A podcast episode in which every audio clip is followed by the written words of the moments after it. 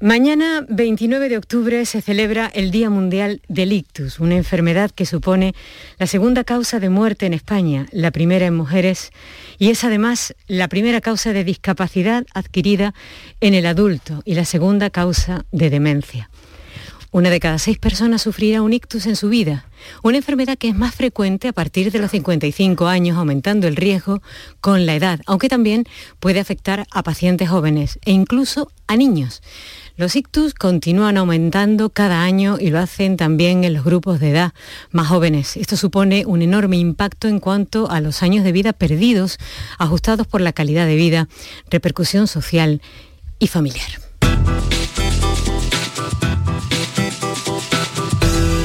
Por tu salud con Mariló Seco. Hoy les acompañaremos Kiko Canterla en la producción, Antonio Carlos Santana en la realización y control de sonido y quien les habla. Y por supuesto nuestros invitados, Francisco Moriche, que es jefe de la unidad de ictus del Hospital Virgen del Rocío de Sevilla, eh, Javier Caracuel, que es médico de urgencias del Hospital Virgen del Rocío, eh, Diego de la Cruz, eh, que es paciente precisamente de ictus, que nos va a dar un testimonio muy interesante, y como no, nuestros oyentes, que como cada día podrán hacer sus preguntas, hoy relacionadas con el ictus. Seguro que tienen dudas sobre este tema. Eh, pero antes eh, nos vamos a poner al día sobre los datos eh, de la pandemia. Eso sí, aquí tienen nuestros teléfonos. Para contactar con nosotros puedes hacerlo llamando al 95 50 56 202 y al 95 50 56 222 o enviarnos una nota de voz por WhatsApp al 616 135 135. Por tu salud en Canal Sur Radio.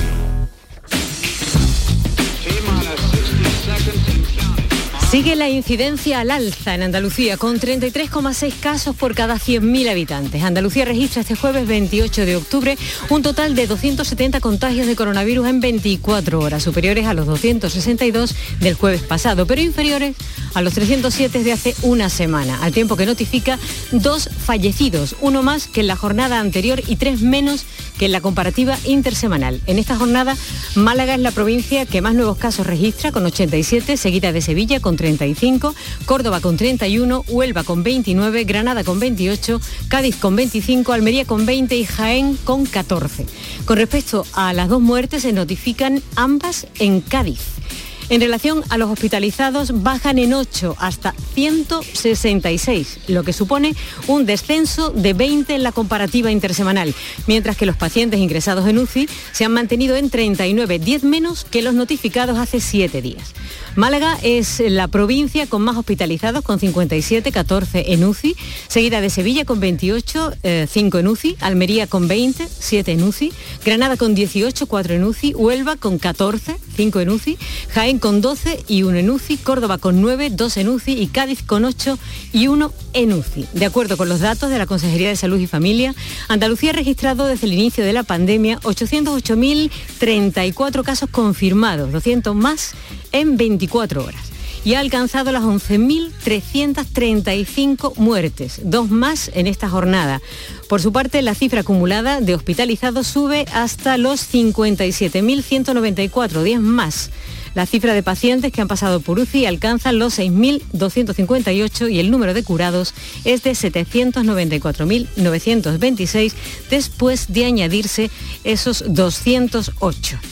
Eh, también podemos decir que según los datos consultados en el Instituto de Estadísticas y Cartografía de Andalucía, la incidencia acumulada en los últimos 14 días se sitúa de media en la región en 33,6 casos por cada 100.000 habitantes, con la provincia de Huelva de Almería eh, a la cabeza con 58,7, detrás se sitúa Huelva con 56,7, seguida de Málaga con 43, Jaén con 33,3, Córdoba con 32,2, Granada con 29,4, Sevilla con 22,3 y Cádiz con 18,7.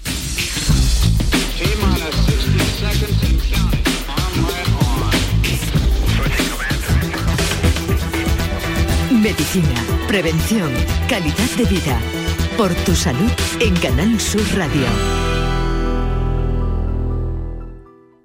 Ni el challenge del papel higiénico, ni el de la botella Los retos más difíciles a los que se enfrenta nuestra generación están en la vida real, como el famoso encontrar trabajo challenge o el independizarse challenge. Y aunque para superarlos necesitamos vuestro apoyo, aceptamos el reto. Súmate en aceptamoselreto.com. FAD 916 1515. Este viernes, la mañana de Andalucía con Jesús Vigorra te enseñará el Museo de Bellas Artes de Sevilla y la exposición Cara a Cara, Picasso y los Maestros Antiguos. Una muestra que presenta nueve obras del pintor malagueño y otras siete de la colección del Museo Sevillano de grandes maestros barrocos como el Greco, Francisco Zurbarán y Francisco Pacheco. Una coproducción del Bellas Artes de Sevilla y el Museo Picasso de Málaga. La mañana de Andalucía con Jesús Vigorra. Este viernes, edición especial desde el Museo de Bellas Artes de Sevilla. Quédate en Canal Sur Radio, la radio de Andalucía. Yo ruedo, tú ruedas, el... ¿Y nosotros? Seguimos rodando. Un décimo Salón del Motor de Ocasión de Sevilla, del 28 de octubre al 1 de noviembre. Turismos, motocicletas y vehículos profesionales, kilómetro cero seminuevos y de ocasión de las principales marcas y modelos. Un décimo Salón del Motor de Ocasión de Sevilla, del 28 de octubre al 1 de noviembre en Fibes. Seguimos rodando. Para contactar con nosotros puedes hacerlo llamando al 95 50 56 202 y al 95 50 56 222 o enviarnos una nota de voz por WhatsApp al 616 135 135 por tu salud en Canal Sur Radio.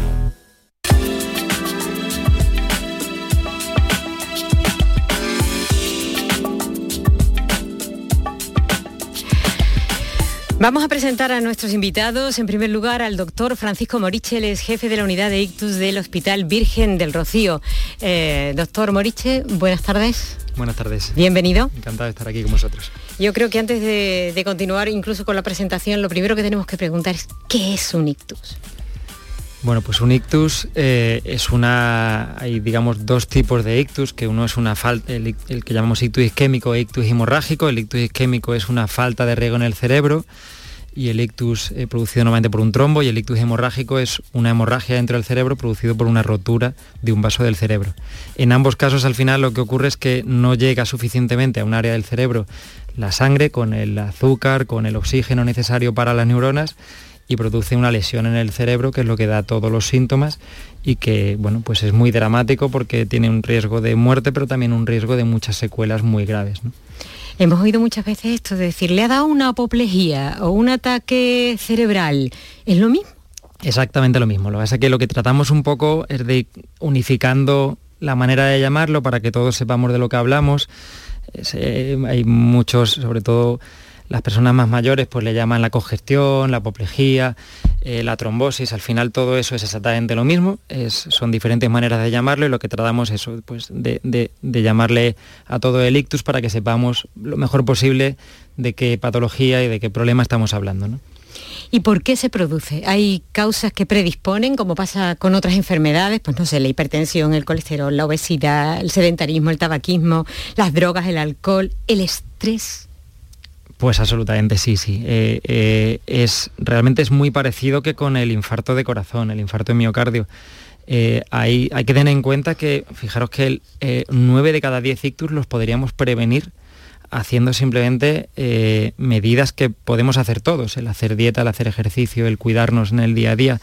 Entonces, realmente la mayoría de los factores de riesgo que llamamos, como es la diabetes, la tensión alta, la obesidad, el tabaquismo, todo eso podemos controlarlo y prevenirlo. Y esos son los principales factores de riesgo.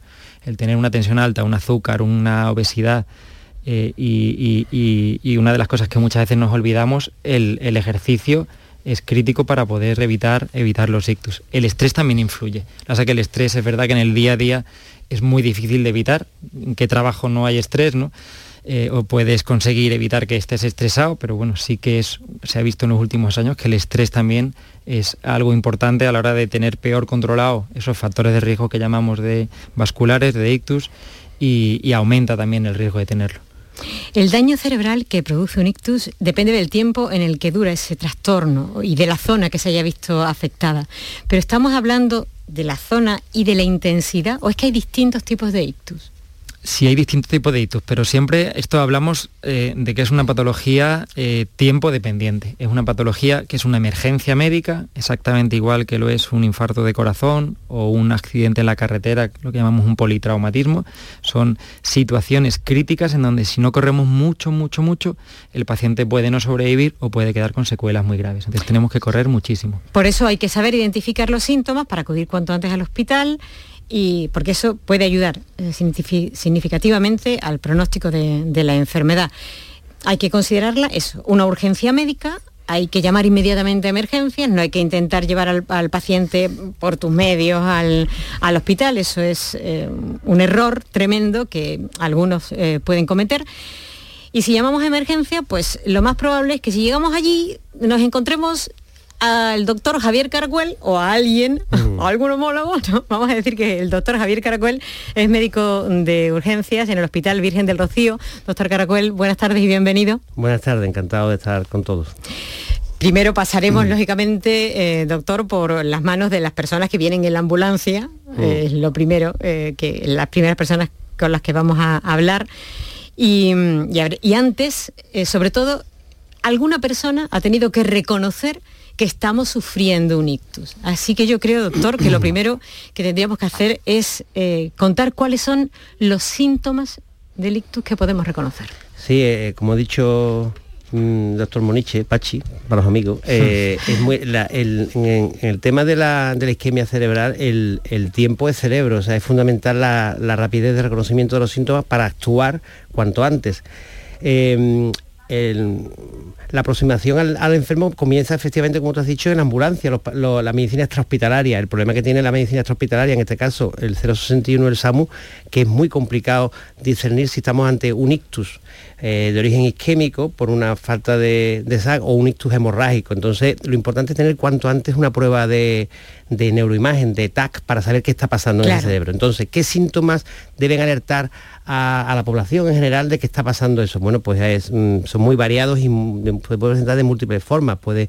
presentarse con una pérdida de fuerza en alguna parte del cuerpo, que puede ser a nivel de la motricidad de la cara, una, simple parálisis facial, que en este caso sería de origen central, que se, el, sujeto ve como si le ve agua, se le escapa el agua por la comisura bucal, puede aparecer con una pérdida de fuerza en, un brazo, en una pierna, alteraciones del habla, eh, dificultad para articular palabras, no, no, no articula lo que llamamos, una disartria o incluso una pérdida del habla, una afasia, alteraciones del lenguaje, alteraciones visuales, puede aparecer como una pérdida de visión brusca, eh, eh, que puede afectar a, un, puede ser monocular a un ojo, puede aparecer también con trastornos del equilibrio. En función del territorio de las arterias que están afectadas por ese ictus, pues la sintomatología es variable, ¿no?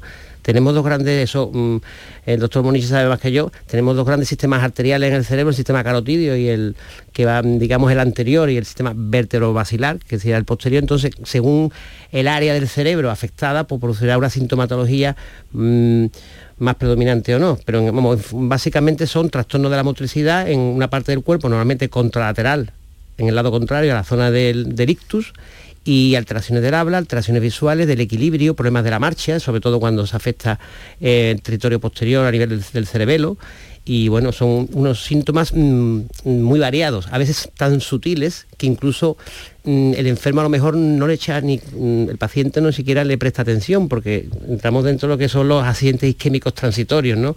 Son como el accidente isquémico transitorio es un, yo lo considero una forma de es como la antesala del, accidente cerebral, la antesala del, infarto, del infarto que puede ser hemorrágico, como hemos dicho, o puede ser isquémico, ¿no?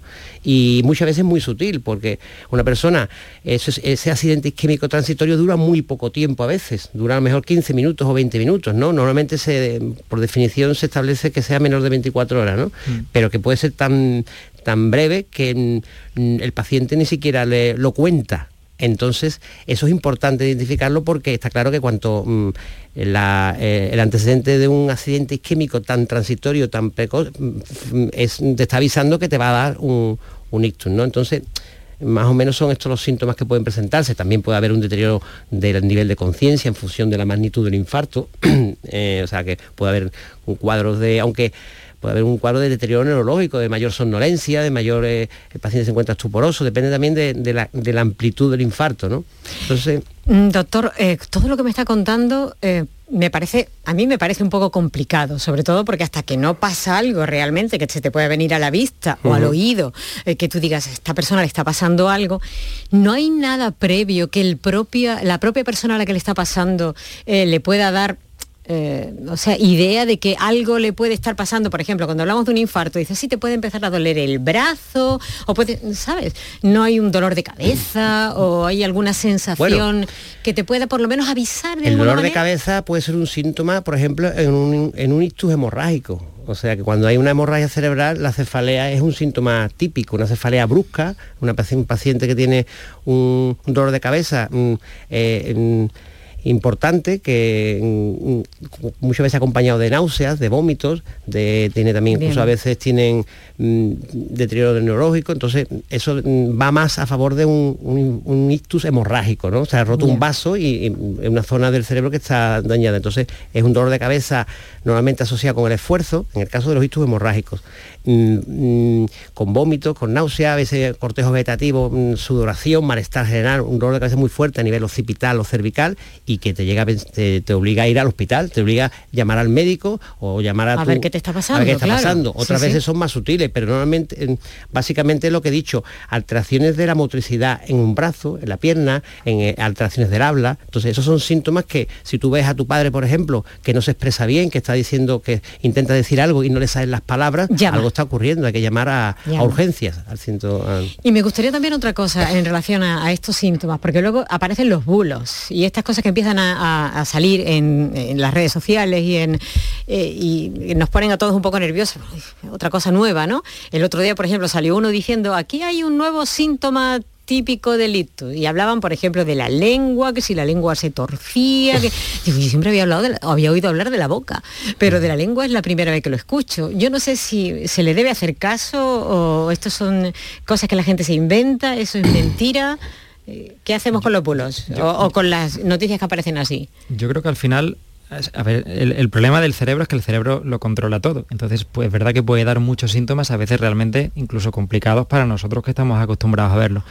Pero una de las cosas que tenemos que hacer, sobre todo, es simplificar todo eso. Tratar de hacer sencillo, dar el mensaje sencillo y lo que nos importa en un paciente con un ictus son todos aquellos síntomas que van a producir una discapacidad, unas secuelas que puedan ser graves. Y esos son a los síntomas, sobre todo, que tenemos que, digamos, echarles cuentas, que no podemos dejar pasar. No podemos dejar pasar si, se nos, si perdemos fuerza en un lado del cuerpo, si se nos tuerce la boca de manera clara y no, o, tenemos una dificultad importante para hablar. Hay gente que pierde fuerza de un brazo y se le queda el brazo caído y no es capaz de moverlo y lo que decide es acostarse para ver si se le pasa los síntomas y al día siguiente amanece moviéndolo. Evidentemente, si al día siguiente no amanece moviéndolo, han pasado un montón de horas y ya no podemos hacer gran cosa. eso es lo que, ese tipo de síntomas del habla, de la fuerza, eh, de la sensibilidad o como decía el doctor Caracuel, un dolor de cabeza intensísimo como no hemos tenido nunca en nuestra vida, son síntomas de alerta de que hay que ir al hospital. Correcto. Vamos a saludar también a Diego de la Cruz. Él es paciente de, ictus. Diego, buenas tardes. Buenas tardes. Y lo primero que me ha llamado la atención, casi que cuando ha entrado, poco inmediatamente después, me ha dicho que se lo debo todo al doctor Morichi. gran parte, gran parte. Hay otros doctores también que intervinieron. Pero gran parte sí. Diego, hemos estado hablando de los, de los síntomas. A mí me gustaría que nos contaras cómo pasó en tu caso. ¿Quién se dio cuenta? ¿Cómo llegaste al hospital? Eh, cuéntanos cómo bueno, pues, nos sirva a todos. Eh, a mí se me pone la, piel de gallina cuando cuento, lo, cuando lo revivo, lo vuelvo a contar otra vez, o cuando escucho hablar algo de, de la tele de, un ictus, en la radio, etcétera, pues se me vuelve a poner la cara de gallina y, entiendo. Eh, el, suceso fue un domingo por la mañana. Eh, disculpe. Eh, fue un domingo por la mañana, desayunando, estaba en casa tranquilamente, iba a salir a correr, iba a salir a correr. Y bueno, antes de salir a correr había desayunado y bueno, me voy a lavar los dientes. Me, fui al cuarto de baño, eh, empecé a lavarme los dientes y en un proceso que para mí duró un minuto, dos minutos, fueron 30 minutos, por lo que me, dijo el resto de mi familia. Y yo no era capaz de lavarme los dientes. Intentaba sacar la pasta, eh, ponerla en el cepillo y mm, como decimos aquí en Andalucía, no atinaba mm. a poner la pasta en el, en el cepillo. Eh, en una de esas ocasiones me miré al espejo y, usé una expresión de ¿tú eres gilipollas? Yo, a mí mismo. Y entonces me di cuenta que movía la boca, pero no salía absolutamente nada. Absolutamente nada. Eh, en ese instante una de mis hijas eh, apareció, me miró, le debí poner una cara muy rara y salió por el pasillo diciendo, jo, papá, estás todo el día haciendo tonterías. Es verdad que me gusta hacer muchas tonterías en casa y, y está todo el día haciendo tonterías y cuando ya se fue por el pasillo pues ya perdí toda la movilidad de, un lado, del lado derecho en concreto y bueno, ya no, me podía sostener y me caí, me caí al suelo. Eh, a partir de ahí, bueno, pues eh, mi mujer y mis hijas que estaban en casa, pues, ¿qué te pasa? ¿Qué te pasa? Y claro, yo sabía que no podía hablar, sabía que no me podía mover, pero no podía expresarlo, porque no me salía absolutamente nada pues nada, bajamos a la calle, llamamos una ambulancia y, ahora que los doctores me escuchan poco, pues no me fui en el 061, porque bueno, dijeron que tardaban una serie de minutos en los que en ese momento nadie pensaba que eran los minutos suficientes como para irme. Una de mis hijas llamó a una, a una empresa de, coche que me asistió, al cual estoy enormemente agradecido, y me llevó directamente a traumatología. Yo hablé con este señor, además me dijo, llegué allí porque fue lo primero que me encontré en el Virgen del Rocío. Salí por esa calle y me lo encontré. en todo ese tiempo, eh, mm, ¿qué te pasa papá? ¿Qué te pasa mi mujer contándome? Yo claro no podía hablar. Yo no era consciente de qué me pasaba hasta que no me bajé del, del coche y un auxiliar que cogió una camilla gritó a voz muy alta y clara, ictus, código ictus. Entonces, en ese momento, eso todavía en la calle, código ictus, fue cuando yo me di cuenta de lo, que me pasaba. Ya entramos en, una sala que tienen ellos entrando a la izquierda, porque además eso sí lo tengo perfectamente porque era consciente totalmente de, qué me pasaba. Y entonces, pues el doctor Moniche que estaba allí, pues fue el que empezó a, eh, creo que me diste fibrinolisis, un poquito de fibrinolisis, empezó a hablar, claro, yo no podía, me preguntaba y yo no decía nada, entonces ya mi mujer le empezó a contar un poquito eh, qué es lo que me había pasado, etcétera. Y a partir de ahí fue, supongo que me sedarían con algo y fue cuando ya perdí un poco el, conocimiento. Diego, esto fue en septiembre de 2019. Septiembre de 2019, sí. Pandemia mediante y doctor Moriche, eh, yo no entiendo nada de esto, pero yo lo veo fenomenal. ¿Por qué está tan bien? Porque nosotros tenemos todos así siempre la sensación de que cuando una persona le da un ictus, tarda mucho en recuperarse, en fin, es una cosa complicada. Y yo miro a Diego, lo veo fenomenal, lo estoy escuchando hablar, lo ha explicado maravillosamente bien y a mí, bueno, porque, porque lo dice él, si no yo jamás, hubiera sabido que él ha tenido un ictus. Eh, ¿qué, ha pasado? ¿Por qué está tan bien? A, mí me pone también los pelos de punta. ¿eh? que no puedo también evitar emocionarme según le escucho contar toda la historia. Eh, bueno, mm, la verdad es que en los últimos años ha cambiado muchísimo el ictus y eso es muy importante decirlo porque mm. bueno, ya uno va cumpliendo algunos años y cuando yo empecé en la medicina, empecé en la residencia, mm, de eso hace ya pues unos 20 años casi, eh, eh, no había apenas tratamientos para el ictus. Un paciente que llegaba, como llegó él, a urgencias, hemipléjico, es decir, con un lado del cuerpo completamente paralizado y sin poder hablar, se le ponía en una camilla se le, y se le dejaba ahí para ingresar, para hacer rehabilitación y, al, y normalmente el concepto era al pobre abuelito le ha dado la congestión. Sí. Eh, ni siquiera hablábamos de ictus. Entonces eso en los últimos años ha cambiado de manera brutal, de manera brutal y ahora mismo tenemos tratamientos que pueden revertir los síntomas. Por desgracia no siempre va tan bien como en su caso, pero es verdad que hay un porcentaje de pacientes que no es pequeño en donde podemos llegar a revertir por completo los síntomas. Y, bueno, en casos como él, en donde encima bueno, pues se consigue que pueda volver a tener una vida plena, que trabaje, que haga una vida independiente, pues mm, yo muchas veces lo hago con, hablo con compañeros, Alejandro González, que es radiólogo intervencionista, que hace, que es el que le hizo el, cateterismo, que le extrajo el trombo dentro del cerebro, lo hablamos muchas veces, no sé si puede quedar un poco mal decirlo aquí, pero es verdad que hablamos mucho de esto es el sueldo emocional. Eh, para mí no hay cosa que, no, no, hay dinero en el mundo que me pueda pagar la sensación de, de, ver a Diego aquí y de pacientes como Diego que vemos que podemos revertir los síntomas sabiendo que si no lo hacemos mm, la probabilidad de que se mueran es muy alta y si no se mueren se pueden quedar en una cama el resto de su vida con lo que eso conlleva, no solo para el paciente, sino para la familia y para todos sus amigos y para el trabajo, etcétera, etcétera, etcétera. Entonces, realmente para mí es muy emocionante el poder también eh, eh, escucharle hoy aquí. Bueno, pues eh, de momento nos vamos a quedar con, eso y vamos a empezar a recibir algunas preguntas de, los oyentes y ahora vamos a insistir y vamos a seguir hablando del tema. escuchamos la primera.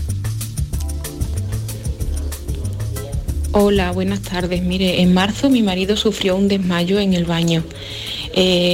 Perdió el habla durante unas cuatro unas cuatro horas así, luego la recuperó y luego le quedó eh, hormigueo en el brazo izquierdo, en la pierna izquierda y eh, falta de memoria.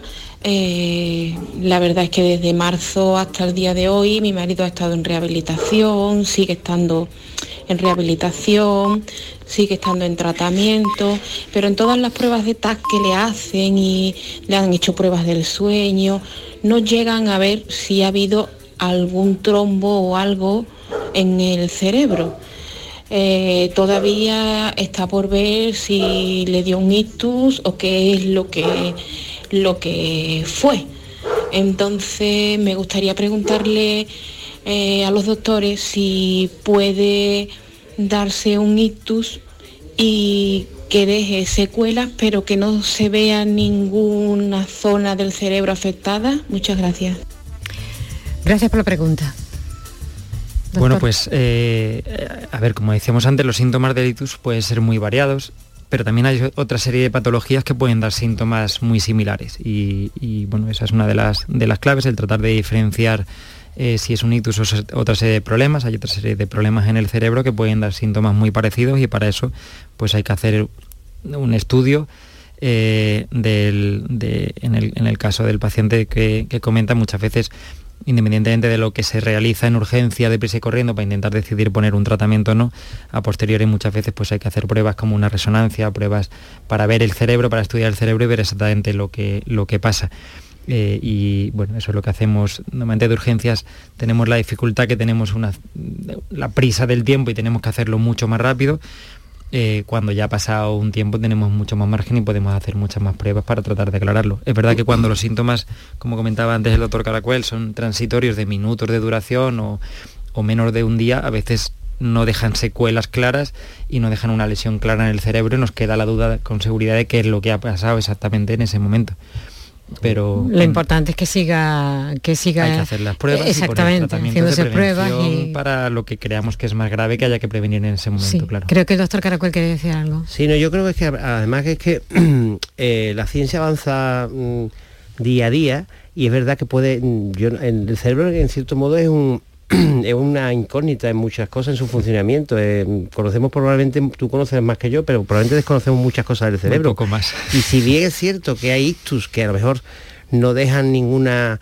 Mm, ninguna imagen, mm, incluso haciendo una resonancia, no se ve ninguna anomalía, eh, quién sabe si mm, cuando a la ciencia avance se llega, tendremos máquinas que sean mucho más precisas, igual que tenemos ahora TAS de perfusión, eh, angioresonancia, etcétera, mm, llegará un momento que se vean incluso las cicatrices más pequeñas, más mínimas de ese posible evento isquémico o hemorrágico, o sea que Mm, es posible también, es, posible que esos síntomas no sean atribuibles a una enfermedad vascular cerebral, puede ser eh, otra cosa, puede ser incluso una crisis, crisis comicial, o sea que eso es un estudio que hay que ampliar en consulta, etcétera, y, bueno, lo que está claro que hay es lo que hay desde el punto de vista de, las técnicas de neuroimagen, de radiología vascular, entonces si tú no ves nada que te haga que de eso, bueno, pues muchas veces necesitas mucho más estudio, como ha dicho el doctor Boriche, ¿no? Pero bueno se mm, puede, se puede pensar que lo hubo pero no se puede tener la certeza ¿no? exactamente. Yo esto me, yo recuerdo porque yo llevo más años que tú en el hospital llevo 28 años yo recuerdo lo que tú has dicho. Antiguamente cuando venía una persona con un ictus bueno como poco se hacía pocas cosas no y mm, lo que sí es verdad es que, y yo recuerdo los primeros tasks que teníamos, que tenían una resolución mucho más, mucho, una resolución muy mala en relación a los tasks de hoy, a, las técnicas de neuroimagen. Entonces, hoy en día se ven lesiones que antes no veíamos. Yo recuerdo tasks que hoy te informan tal los radiólogos donde te dicen, hay una lesión hemorrágica, puntiforme en el tal lóbulo frontal. Eso a lo mejor antes no lo veíamos, mm, igual que la ecografía, igual que aumenta la definición de las máquinas y eso mm, favorece el diagnóstico de los, de los, de los médicos. Entonces, mm, muchas veces te quedas con la... no sabes qué responder al paciente. ¿Ha tenido un ictus? ¿No tiene un ictus? Bueno, en principio no se ha visto la cicatriz, digamos, a nivel cerebral, pero la sintomatología es concordante, entonces, bueno, lo único que puedes hacer es actuar sobre factores de prevención, diabetes, obesidad y tabaco, lo que hemos hablado antes, ¿no? Claro, claro. Y Pues vamos a recibir a Antonio que nos llama desde Sevilla, a ver cuál es su pregunta. Antonio, buenas tardes. Buenas tardes. Yo por mi experiencia familiar desde que era bastante joven siempre he visto que todos, la mayoría, eh, tenían un tratamiento, el típico de la aspirina infantil de antiagregación plaquetaria. Y mi consulta era eh, en qué medida se ha generalizado eh, como medicina preventiva o si hay contraindicación para que toda la población a partir de los 50 años, que es lo que la referencia que yo tengo de mis internistas, se pudiera eh, utilizar este tratamiento sin die para todas las personas de esta edad. Muchas gracias. Sí. Pues eh, bueno Antonio, pues muchas gracias por tu llamada. Realmente eh, a día de hoy como prevención en alguien que nunca ha tenido ningún problema, a la población general no se recomienda y no se debe de poner la aspirina eh, para prevenir, porque al final también tenemos que tener en cuenta que no hay medicamento que no tenga sus problemas, sus efectos secundarios. La aspirina también induce el tener una úlcera, el tener una hemorragia digestiva. Entonces, en alguien que tiene muy bajo riesgo de tener un ictus, un infarto de corazón, otro tipo de problema vascular, el poner una aspirina por rutina eh, al final lo que vamos a hacer es aumentar el riesgo de tener una hemorragia con el tiempo, pero no estamos previniendo prácticamente nada. O sea que realmente la prevención, el poner una aspirina, digamos porque sí, a partir de determinada edad, a día de hoy, y de hecho se ha demostrado en muchos estudios que no se debe de hacer, que eso debe ser con indicación médica por determinados factores de riesgo, características que tenga el paciente. Eh, Antonio, eh, ¿le ha quedado claro? Sí, Muy, bien. Gracias. Pues muchísimas, muchísimas gracias por la, por la llamada. Eh, también a través del WhatsApp nos llega uno por escrito que dice, tras RM cerebral se me diagnosticó posible infarto lacunar, tomando desde entonces Adiro 100. La pregunta es si la toma de la aspirina es para siempre y si hay relación entre el ictus y el infarto lacunar. Claro, el, infarto lacunar es un tipo de ictus, es eh, lo que llamamos el ictus lacunar, que es un ictus en donde se afecta un vaso muy pequeño dentro del cerebro, eh, vasos que son de menos de un milímetro de tamaño, o sea, vasos realmente muy muy pequeños que sobre todo se afectan por la tensión, por el azúcar, por el colesterol. Y ahí la prevención fundamental, aparte de esos factores de riesgo, efectivamente es la aspirina. Y normalmente en alguien que haya tenido un ictus, tiene más riesgo de tenerlo en el futuro y ahí sí que está indicado normalmente de por vida el tomar la aspirina. O sea que sí que en ese caso, eh, salvo que haya una hemorragia, haya algún otro problema que nos obligue a quitarla, normalmente lo mandamos de por vida. Muy bien, pues ahora vamos a, escuchar otro, pero vamos a hacer una pequeña pausa primero. Para contactar con nosotros puedes hacerlo llamando al 95 50 56 202 y al 95 50 56 222 o enviarnos una nota de voz por WhatsApp al 616-135-135. Por tu salud en Canal Sur Radio. Canal Sur Sevilla, la radio de Andalucía. Bienvenidos a Sacaba. Mil metros de electrodomésticos con primeras marcas. Grupos Whirlpool, Bosch y Electrolux. Gran oferta hasta fin de existencias en Sacaba. Lavadora secadora por 299 euros. Sí, sí, lavadora secadora por solo 299 euros. Y solo hasta fin de existencias. Solo tú y Sacaba. Tu tienda de electrodomésticos en el Polígono Store en calle nivel 23. Sacaba. Yo ya no pago por mi consumo y digo chao, digo chao, digo chao, chao, chao, a tú lo mismo.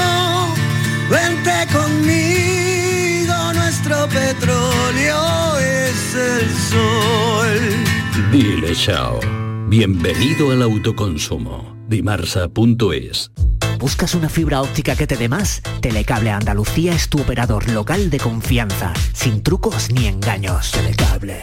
Fibra de 300 megasimétricos por solo 14,90 euros al mes y línea ilimitada de 30 gigas por 12,90. Contrata ahora en telecableandalucía.com y entra en un sorteo de productos Xiaomi. Telecable Andalucía. Conectarse está al alcance de todos. Las mañanas del fin de semana son para ti, con Andalucía en la radio, con toda la luz, el talento y la alegría de nuestra tierra, con nuestra historia, cine, flamenco y toda la actualidad del fin de semana. Días de Andalucía, con Domi del Postigo, los sábados y domingos desde las 9 de la mañana. Quédate en Canal Sur Radio, la radio de Andalucía. Por tu salud, escucha Canal Sur Radio.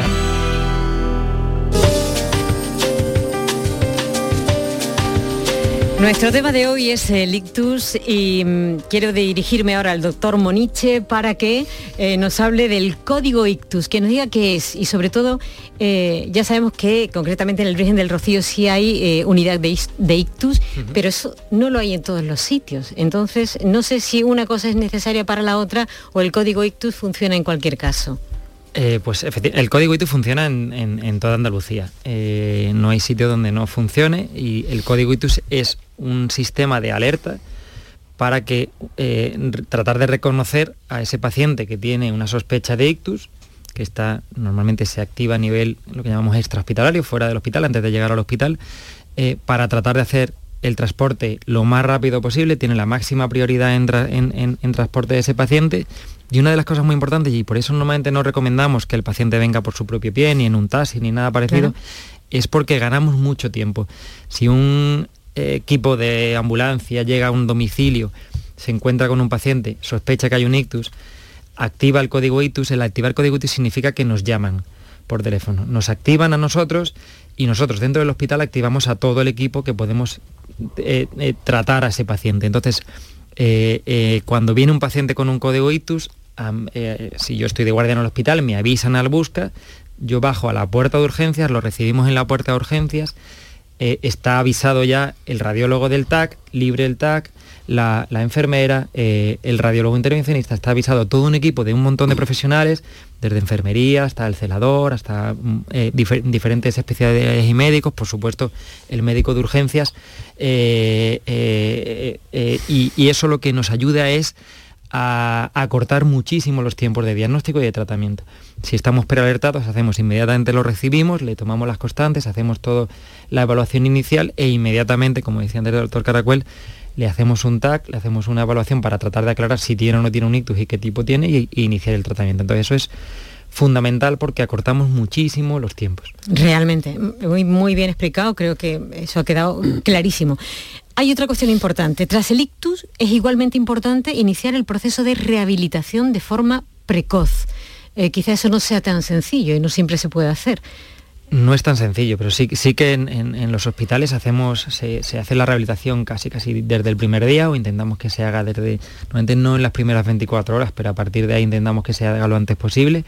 Pero es verdad que bueno, eso son cosas a mejorar, eh, porque una vez que el paciente se va de alta del hospital, eh, bueno, sabemos que eh, hay tantísimas patologías en donde hace falta rehabilitación, que siempre es una de las cosas que más reclamamos, el tratar de, de potenciar y mejorar los servicios de rehabilitación para potenciar la rehabilitación, sobre todo en un ictus, cuando es muy muy importante, en los primeros tres meses. En esa primera fase del ictus es cuando el paciente más recupera y más podemos potenciar esa recuperación con la rehabilitación. De esa manera se puede reducir el grado de, de discapacidad. Sí, es duda, importantísimo.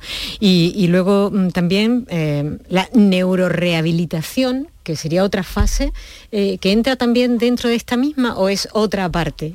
Sí, bueno, realmente es una rehabilitación dirigida a ese daño cerebral, eso es la neurorehabilitación, ¿no? Entonces, eh, en función del tipo de síntomas y de secuelas que tenga el paciente, si pues, tiene una dificultad para hablar, va a entrar en juego el logopeda, si, si tiene una dificultad para mover un brazo, una mano, entra en juego el fisioterapeuta, eh, el terapeuta ocupacional para tratar de mejorar la recuperación en, en- en la movilidad fina, en los movimientos, en el día a día, en cómo manejarse para abotonarse, para beber un vaso de agua. Claro. Entonces, hay muchos tipos de rehabilitación que adaptamos un poco a cada paciente. En este caso, eh, Diego, ¿cómo fue la rehabilitación? ¿Se llevó bien? Bueno, pues realmente yo tuve poca rehabilitación porque... Me hizo bueno, falta, eh, mi rehabilitación fue un poco más el tema de habla, pero porque yo tenía un sentimiento de que no hablaba bien y de hecho en los primeros días mm, me costaba mucho trabajo pronunciar palabras, recordar palabras, incluso ahora después de dos años y, y el doctor Moniche ya lo he hablado con él varias veces, ellos no me lo notan, pero yo sí me lo noto internamente, ¿no? Que me falta un poco de, vocabulario, ¿no? De vocabulario. Eh, pero el resto no tuve que hacer ninguna rehabilitación. De hecho, el primer día, y, valga como, como anécdota, el primer día llegué a casa y a pesar de que toda mi familia se puso la mano en la cabeza, lo primero que hice fue bajarme al garaje y coger el coche para ver si sabía conducir. Yo tenía miedo, tenía miedo. Sí, sí, tenía miedo. que yo recomendaría. No, no, por supuesto, no. Eh. Dice, lo primero que voy a hacer es conducir. Arranqué el coche, digo, es que yo no sé si sé conducir o no sé conducir. Porque intentaba recordar cosas y hay cosas nunca lo hubiera pensado que el chequeo que uno se haga a sí mismo, lo primero, entre otras cosas, no sea. Eh, eh, mi trabajo me, me, lleva a que conduzca mucho y entonces digo, joder, es que como no puedo conducir, me voy a me, me, quedo fuera, me quedo fuera. Claro, eso es una de las cosas importantes que no somos a veces conscientes en el hospital, eh, que vemos al paciente en una habitación y piensas que está recuperando, pero luego no te das cuenta de qué es lo que va a ser en su día a día. Que pero cuando salga por la puerta, que lo primero que va a hacer es coger el coche. Ay, madre. Sí, sí, pero, bueno, pero principalmente, principalmente fue tema de, vocabulario y, y, también yo esos, esos primeros días tengo muchos muchos recuerdos, ¿no? Y, recuerdo que era el, mundial de baloncesto y, preguntaron, y mi hijo me dijo, papá ha perdido Estados Unidos, ha perdido Estados Unidos. Y, me dice, y le digo, y me dice, ¿con quién? No, perdón, le dije yo, ha perdido Estados Unidos porque lo había leído. Y me dice, ¿con quién? Y le digo, con... Y no, recordaba el país con el que había perdido Estados Unidos, pero sí recordaba la capital. Y le dije, el país cuya capital es París.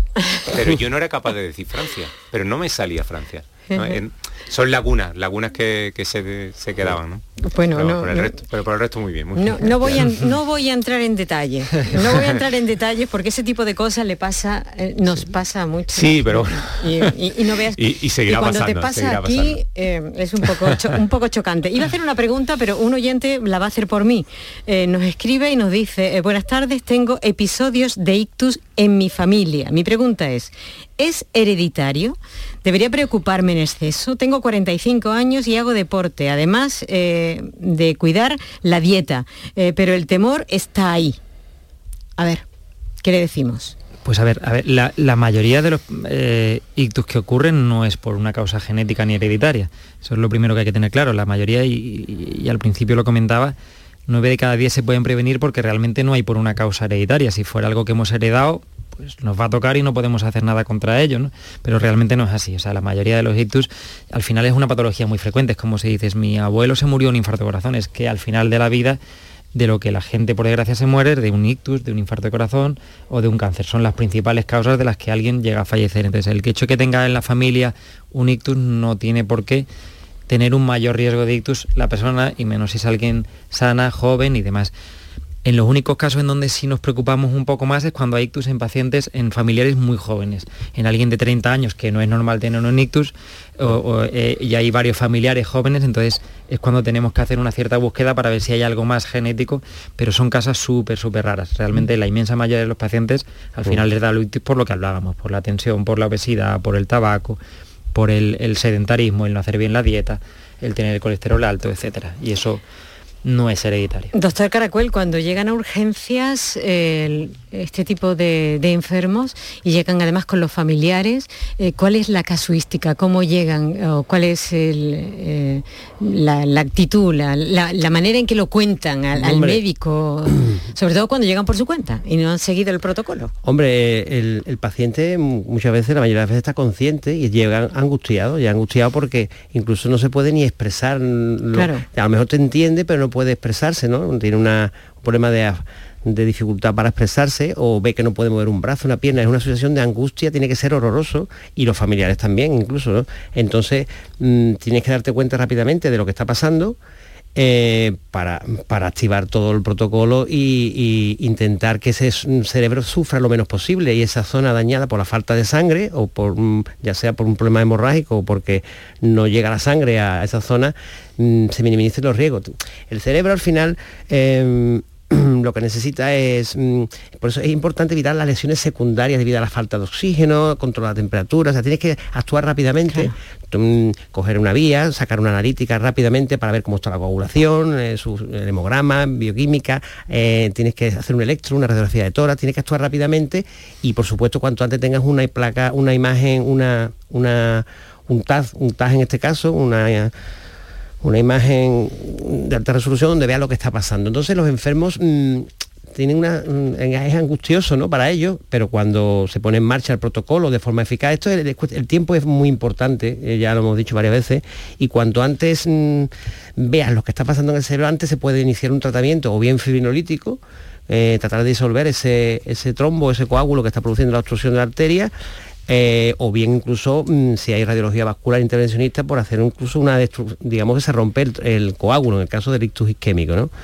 y bueno y cuando hay una hemorragia cerebral pues igual no hay, hay hemorragias cerebrales mm, que no, es que eso mm, la gente tiene que comprender que eh, la hemorragia cerebral puede ocurrir no solamente por un traumatismo, sino que puede ocurrir de forma espontánea, como ha dicho el doctor Moniche, porque se rompe un vaso, se normalmente son lesiones que aparecen en las arterias de un aneurisma que se llaman, como son como, como vamos a imaginaros, por ejemplo, un tomate, como eh, una cámara de una bicicleta que se forma un pequeño tomatito, un pequeño, y eso se rompe por, una subida de tensión o por una causa muchas veces que desconocemos, un esfuerzo, lo que sea, y produce una hemorragia cerebral. Entonces, la sensación de los pacientes es angustiosa porque, sobre todo si está consciente, cuanto más consciente es más angustioso, ¿no?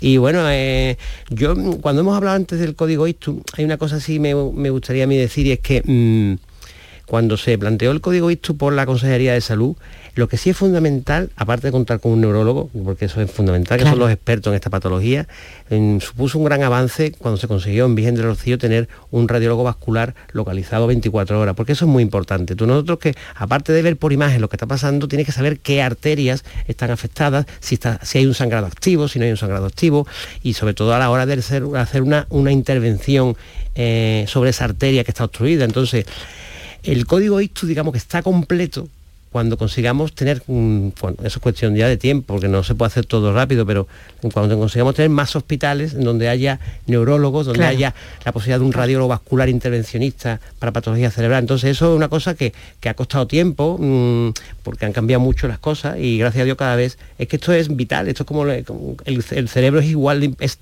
tan importante, igual importante que el corazón llevamos haciendo muchos años careterismo y estudio eh, cuando un paciente sufre un infarto, lo, ideal es cuanto antes hagas un careterismo y veas y desobstruyas esa arteria, pues igual el cerebro. Entonces, eso es muy importante. Y hay, muchos casos de, gente que se equivoca, quiero decir, ahora hay muchísimos casos, me imagino, de personas muy estresadas o con episodios de ansiedad eh, que llegan allí y a lo mejor pues no saben si lo que tienen a lo mejor es un principio, una un posible ictus o un infarto y, que, lo, que lo confunden con la sintomatología que tiene, o incluso el propio médico, a lo mejor hasta se puede también equivocar. No, no, solamente eso. Puede parecer lo que no es. Claro, incluso hay, cuadros en donde incluso si el paciente tiene una situación de estrés, de ansiedad, o incluso tiene antecedentes a lo mejor de algún problema psiquiátrico, o sea, hay cuadros conversivos que muchas veces es muy difícil saber si lo que está pasando, que lo que está pasando es realmente debido a un ictus o está simulando sin saberlo el paciente. Claro. Es un cuadro conversivo, eso eh, pues vamos, pasa en el hospital. Entonces para eso están los, médicos, los neurólogos y la exploración física, donde tú obtienes una objetividad de lo que está pasando, ¿no? Pero es verdad que muchas veces te cuentan al enfermo que no se siente en media parte de la cara, que tiene menos fuerza en el brazo, pero cuando tú ya haces una exploración meticulosa, detallada, eh, y, analizas bien todo, te das cuenta de que no realmente es un ictus, ¿no? Y si además eso lo complementas con una prueba de imagen y ves que todo es normal, al final pues a veces no es tan fácil, ¿eh? Muchas veces... Y hilando un poco en eso, una de las mm. cosas, porque al final, como comentabas antes, no hay unidades de ictus en todos los lados, y entonces uno pensaría, bueno, pues me voy al hospital en donde hay una unidad de ictus, y realmente no debe ser así. Hay que ir al hospital más cercano, que uno tenga para poder empezar los tratamientos.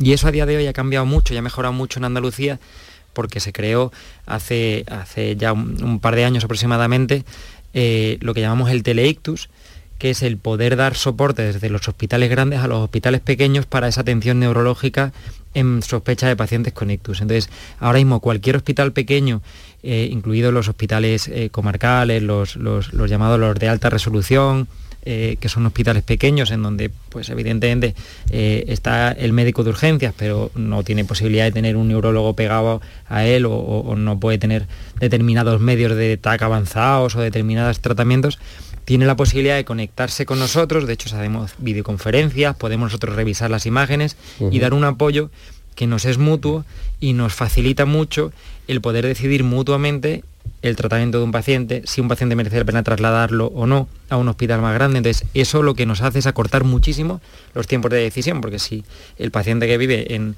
la Sierra de Segura hubiera que trasladarlo todos los pacientes, se perdería mucho se perdería muchísimo tiempo.